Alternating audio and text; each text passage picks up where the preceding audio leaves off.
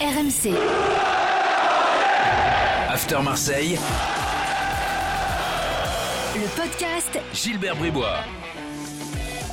Bonjour à tous, euh, le podcast After Marseille de retour, vous le savez, cette année avec un format un peu différent. hein. Si euh, vous nous suiviez l'année dernière, vous n'avez pas suivi les premiers épisodes de l'année, on, on se concentre désormais sur un, thème principal euh, et on le détaille. Souvent un thème qu'on n'a pas le temps de développer dans l'After classique le soir, euh, ce qui rend ce podcast à la fois complémentaire et totalement indispensable. Indispensable d'autant que Florent Germain est présent. Florent, bonsoir. C'est trop d'honneur. Salut Gilbert, salut à tous. Il faut bien que je te mette bien quand même, tu vois. Ouais. parce que si c'était pas là, bien. on aurait du mal à faire le podcast en même temps. Ah, ça peut arriver. Vous faites de beaux podcasts quand même. C'est un travail d'équipe. En plus, là, tu as 3 points en Ligue des Champions après 3 journées, on te félicite. Euh, alors, qui, qui dit OM dit bien sûr Coach Courbis, pilier euh, Aussi. de, de ce C'est lui, podcast pilier. After Marseille. Salut Roland. Salut les amis, arrêtez vos conneries. Voilà, on a, on Salut, a, coach. on a deux Salut, piliers, on peut coach. poser une dalle. Voilà, Voilà. on est bien. Euh, bon, on- aujourd'hui, on veut parler de Tudor. Euh, on, est, après le, match gagné face, euh, face au Sporting. Euh, ben, on va quand même parler de, son boulot, de l'équipe qui met, met en place, comment il gère tout ça, est-ce qu'il a un 11 type, comment est-ce que finalement il a réussi à, se faire apprécier à Marseille après les sifflets du début de saison. C'est intéressant parce que voilà un gars, en préambule, on peut le dire, Roland et, et Flo, c'est vrai que quand on le voit, de prime abord, Bon, c'est pas ben, un mec ultra jovial, euh, ultra souriant et qui va te taper dans le dos, euh, euh, genre euh, en mode marseillais, Roland. On, on se dit, dans le biotope local, il détonne un peu quand même. Ouais, c'est un cousin qui, qui, qui, qui, bon, Qui s'est perdu. Voilà, donc qui, est arrivé et, et, et, et- et qui est adopté. Donc c'est- c'est c'est- c'est l'ami d'amis qu'on a. Donc voilà, c'est bon. Bon, bonjour, bienvenue. Il m'a tapé sur l'épaule euh, en début de semaine. Ah. Je vous racontais ça. Donc, moi, euh, il si tu tapes sur l'épaule, il peut te il faire commence mal. à être tactile. Oui. il peut faire mal, mais il commence à être tactile. Il commence un petit peu à s'y mettre. Euh, il, il a quand même une, une belle influence euh, italienne. Donc, euh, je pense qu'il a quelques quelques gestes. Temps, les, quelques les- les Croates sont des Méditerranéens latins. quand même. euh, bon. Ouais, exactement. Mais je veux dire, euh, euh, tu sais, dans l'exagération, euh, parfois, euh, peut-être que c'est plus euh, italien ou marseillais, parfois de d'être exubérant. euh, Et en Croatie, on, on l'est un petit peu moins. Euh, donc c'est peut-être c'est peut-être un mix des deux, mais honnêtement, euh, je pense que derrière la, la carapace et le style sérieux, euh, il il peut se cacher parfois des, des petits gestes d'attention sympathiques. Donc, faut Non, pas voir ça, uniquement la, la façade. On a, on, on a quand même connu euh, un monstre dans, dans, dans, dans nos enfances, même si je suis plus- âgé, qui est tout simplement Jo- Josip Skoblar, qui était adorable, sympathique et tout, mais qui n'était pas non plus euh, jovial, qui souriait pas. On- aussi on- d'ailleurs, tiens. Et voilà, donc, et, Ouais. et, c'est- et c'est et c'est vrai que moi j'ai ce souvenir de, de, de, ce mec un petit peu glacial et qui n'avait peur de personne. Les arrières centraux, ben, il, il, il- de travers, donc c'était quand même une sacrée personnalité. Mais là, démarrer par ça peut paraître anecdotique, mais pas tant que ça, parce que euh, moi j'ai quand même, euh, Flo, tu vas confirmer, je pense, euh, à Marseille, on aime bien les entraîneurs, voilà, qui dégagent un truc, euh, une, es- une espèce d'énergie. C'est pour ça que Sampaoli, par exemple, quand on le voyait faire ses 100 pas, euh, bon, bah, il y avait un truc qui passait. Euh, Bielsa dans un genre différent, Alors, lui il était statique, mais je sais pas, il y avait un truc qui.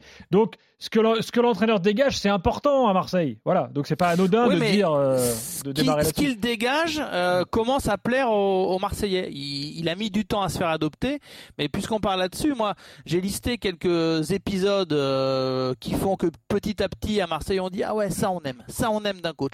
Et, et l'épisode l'épisode le plus récent c'est c'est son coup de gueule dans le tunnel euh, et Avant le match, fait ouais. qu'il qu'il aille s'affronter au vestiaire du Sporting et aux arbitres s'il faut ou à l'UFA euh, en disant non mais c'est c'est quoi ce bordel? C'est pas un tournoi amateur c'est c'est la Ligue des Champions on doit être à l'heure Ouais, mais et, et c'est- totalement son style et ça ça a été apprécié parce que il défend du coup euh, il défend l'OM il défend aussi et il pique un peu ses joueurs il il l'a reconnu euh, en conférence de presse ça en m'a plu l'explication qu'il t'a donnée après le match. exactement ouais, Quand il dit, moi, je l'ai fait pour mes en propres- disant pour mes propres joueurs pour qu'ils restent dedans quoi. tout à fait Bon, en l'occurrence, ils ont les- pris un but après 50 Oui, secondes. ça, Ouais, ça, ça, ça, peut vrai. être réussi, mais par contre, il, il- il se rappelle aussi que ça s'est passé la même chose du côté de Tottenham et il n'y a pas eu la, la, la- la sympathie du côté de l'OM comme il y a pu y avoir là hein, Oui. pour le Sporting. Tout à fait, tout à fait. D'ailleurs, euh, Paolo Lopez l'a dit euh, après le match contre contre le Sporting.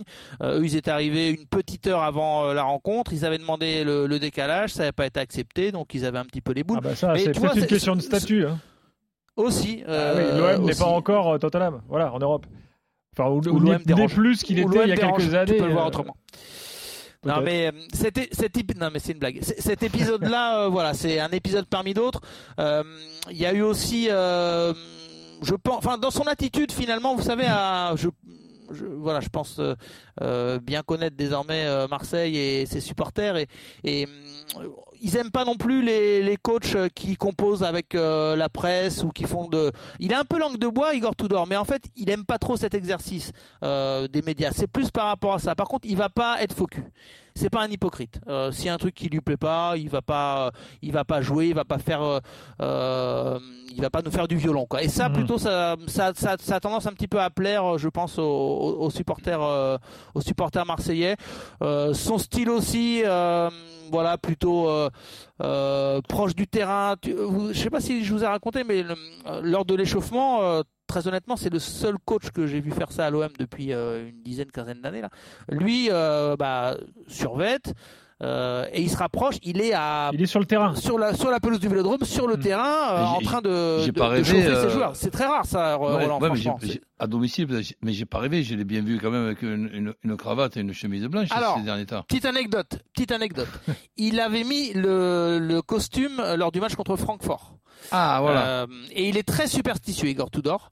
Donc en fait, c'est vrai que j'ai eu la même réflexion que toi lors de l'interview qu'il a donnée notamment aux détenteurs de droits et à, la chaîne RMC Sport. Euh, juste avant le match, il était en costard. Euh, costume, veste noire, chemise blanche, petite cravate.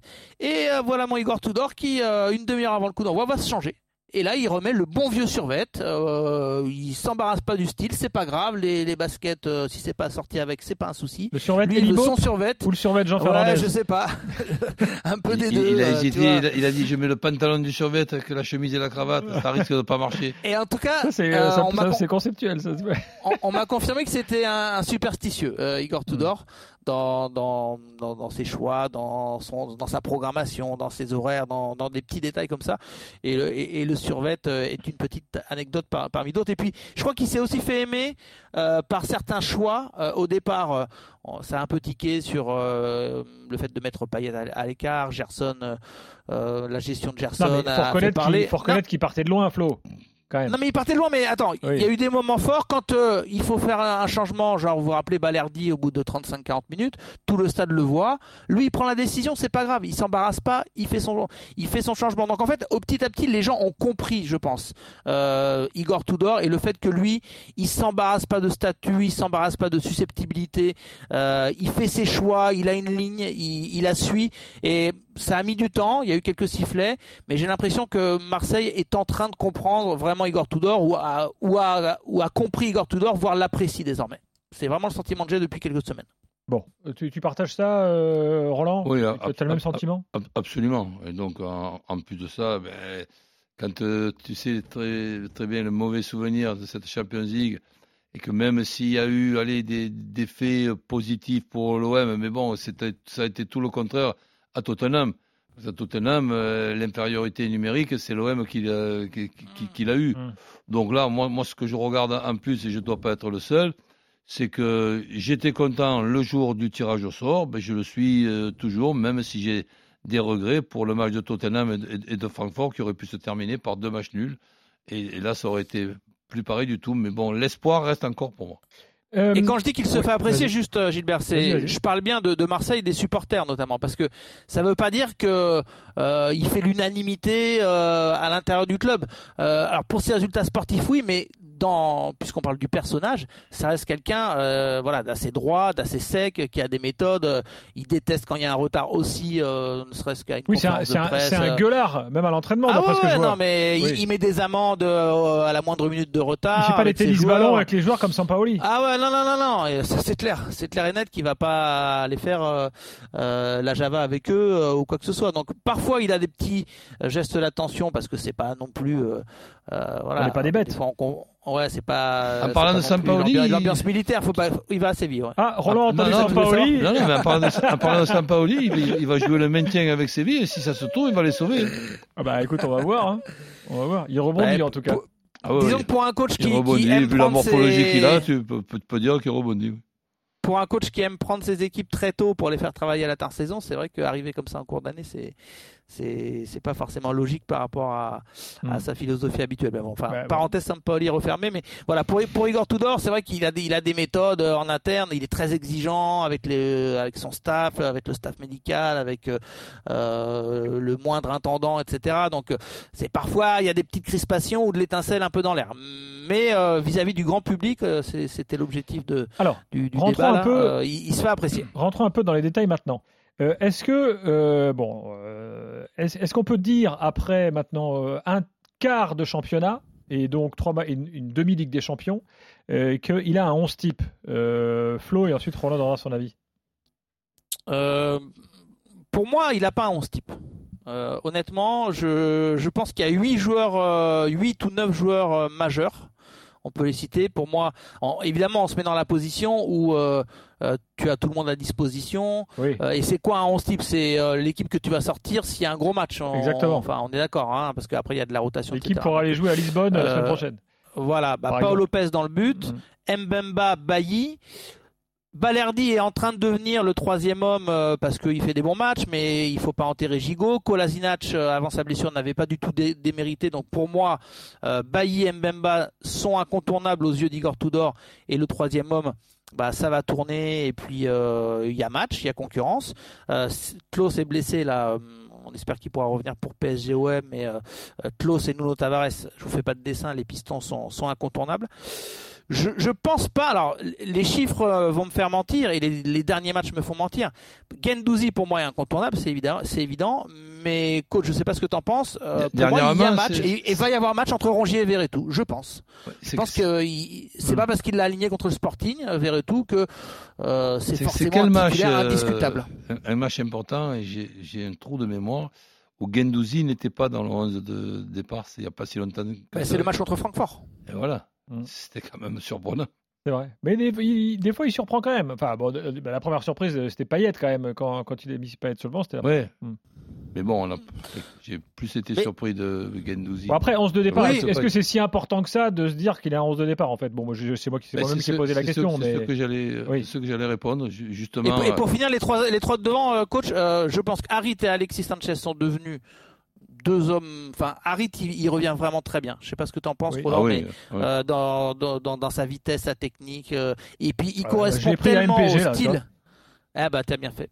Il correspond, même si t'es descendu, on va pas te donner tous les détails. Non, je, je pense. Euh, mais il correspond tellement au style Tudor qu'en plus euh, ça, ça ne peut que matcher avec euh, avec euh, avec ce nouveau coach. Et après pour moi il y a un match euh, Under, je le vois pas comme un titulaire totalement indiscutable. Gerson va s'insérer, parfois Payet à domicile. Donc il arrive quand même à, à gérer globalement son, son effectif. Parce que quand tu regardes les temps de jeu, j'étais un petit peu long là, désolé, mais quand on regarde les temps de jeu, Gerson et Payet, ils ont euh, ils ont des minutes. Hein. Faut pas Mm. croire qu'ils sont totalement à la cave ou sur le banc? Alors, Roland, il, sur le il 11. y aura- il y aura une formule aussi qui ne sera pas obligatoirement mauvaise. C'est pas toujours Sanchez au poste de numéro 9. Il peut y avoir Sanchez aussi au poste de numé- numéro 10 dans les deux 10 Mhm. de l'organisation de, de Ouais, mais avec qui en pointe alors? Ben, Suarez. Ouais. Ou, ou, bien Suarez? ou attention, mais pour le moment on n'a pas la possibilité de bien l'aimer, on le voit Ouais. jamais. Oui. Ou pratiquement jamais. Mais attention à Parce qu'on Dieng. a vu, c'était pas non plus. euh, Attention à, à Dieng aussi. Oui, si Dieng revient, Donc, moi je euh, plus sur Dieng que il, il a, il peut-être son. Alors, pour répondre à, ta question du 11 de départ, donc je dis et, et- et je le répète que nous sommes dans une autre époque déjà où il y a cinq changements. Donc, l'équipe qui démarre, elle est importante, et l'équipe qui termine, elle, elle est aussi euh, très importante. Ce qu'on pourrait quand même tomber d'accord, au moins, sans que je rentre dans les détails d'un vieux maniaque, mais l'organisation de Tudor, c'est toujours la même. Ce 3, Exactement. ce 3 4 2 1 ça ça ne change jamais y compris même par moment je suis toujours un petit peu taquin quand j'ai vu comment l'OM a terminé contre Francfort j'ai dit pour rester dans son organisation quoi qu'il se passe il va presque faire jouer un jour le kiné arrière central Ah euh, oui, côté gauche mais il ne va pas Si passer Alain Sultagnan était encore au club, il aurait peut-être Ah, joué mais il aurait eu sa chance, euh, d'ailleurs, ce match-là. D'ailleurs, il doit, il il doit avoir les boules, notre ami. allez. Et, donc, là, de terminer le match contre, contre Francfort avec seulement deux, deux arrières centraux, c'était même pas possible, c'était obligatoire. Eh bien, il a préféré rester avec ses trois arrières centraux, alors que Tavares, mettre Tavares arrière, arrière, arrière central, c'est, c'est, sincèrement, C'est un risque. il- ah, non, c'est pas, c'est pas un risque, c'est une aberration. Mais bon, il y a, il y a- il y a- il y a- il y a Bon, des choses, fonctionné. il y a des choses que tu Ouais. fonctionner, non, ça n'a pas fonctionné. Il y a Ils ont des- perdu, non, c'était contre Francfort, ouais. Ah ouais. Ah, d'accord. Bon. Ah ouais, donc il y a, il y a Autant des choses que tu peux faire, il y a des choses qu'une fois que tu fais, eh ben tu, les- tu, tu, tu ne les refais plus, et c'est, et c'est pour ça qu'on avance et qu'on, et, et- et qu'on progresse. Moi, la vision que j'ai de, de, de l'extérieur, je, je suis surpris de quelques petits détails. Par exemple, Balerdi, je pensais qu'on, avait trouvé la solution, je ne vais pas être sévère en disant la moins mauvaise, mais la moins moyenne en le mettant arrière central, c'est-à-dire profil lib- libéraux de l'époque. Nous avons connu une époque où les arrières centraux, il y avait un profil libéraux ou un profil stopper. Mais pour moi, le profil libéraux dans une organisation à trois, c'est l'axial. Même chose pour ce qui est du, du Paris Saint-Germain avec euh, le cas Ramos. Mais là, on parle de l'OM. Donc là, quand j'ai vu un Balerdi pas trop mal le match d'avant, euh, c'était contre euh, qui Ou qu'il avait joué d'ailleurs dans, dans l'axe, j'ai dit, tiens, À Angers.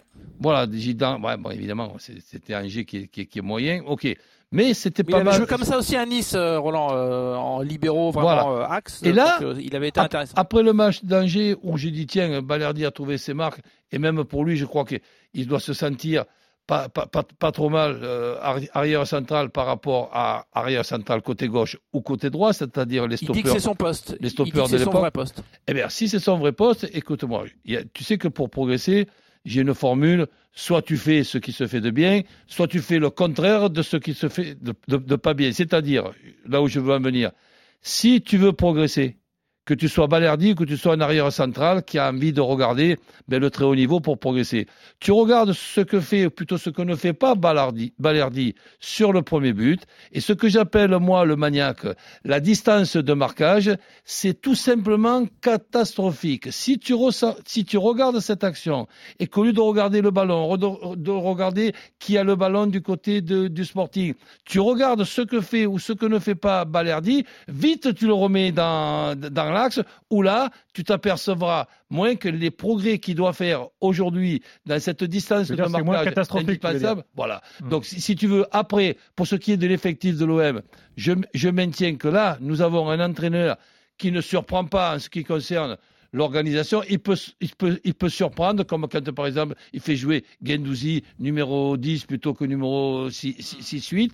Mais sur les trois arrières centraux, je suis vraiment désolé. Bamba, pas Bamba, euh, com- comment il s'appelle euh, Bemba. Ben- Bemba, Bailly. ok. Da- Daï, bon, qui est un petit peu fragile. Kolasinac. Ça, ça n'a rien à voir avec Saliba, Pérez, Camara et même Kaletatsar. Ça n'a rien à voir du tout. Et là, ben, on progresse à tout âge, on progresse à tout moyen. Si ces joueurs-là progressent et s'approchent un petit peu de ces quatre joueurs de la saison dernière, l'OM n'a pas une très bonne équipe. L'OM a une énorme équipe. J'aimerais qu'on conclue, euh, puisqu'on est sur pour le- Tudor pour dans le ce moment, podcast. Pour moi, il y a, pour moi, Saliba, excuse-moi, je fais une Ah parenthèse, ouais, était vas-y. euh, effectivement. euh, Enfin, si tu me dis là, on récupère Saliba à l'OM, bah tout le monde signe. Mais euh, je suis désolé, euh, tu, tu parlais de, de, Perez, Pérez. Pérez, Pérez, Mbemba, pour moi, est meilleur qu'eux. Hein. Ah bon? Pérez arrière, Ah oui. arrière central côté gauche. Pour le- moi, le- Mbemba, le, le, Mbemba le gaucher que, qu'il était meilleur qu'eux. le gaucher que le nous le gaucher que nous n'avons pas. Eh bien, pour moi, Pérez arrière central côté gauche, on se rappelle Oui, pas. mais il, il était pas dans même l'anonymat non plus cette saison. Eh ben, Bon, attendez, attendez, on Euh, dévie là. Donc, enfin bref. Euh, revenons sur Tudor et le, le dernier, hum, dernier point de débat que je voulais qu'on aborde, euh, qui est un peu symbolique, c'est le cas Dimitri Payet.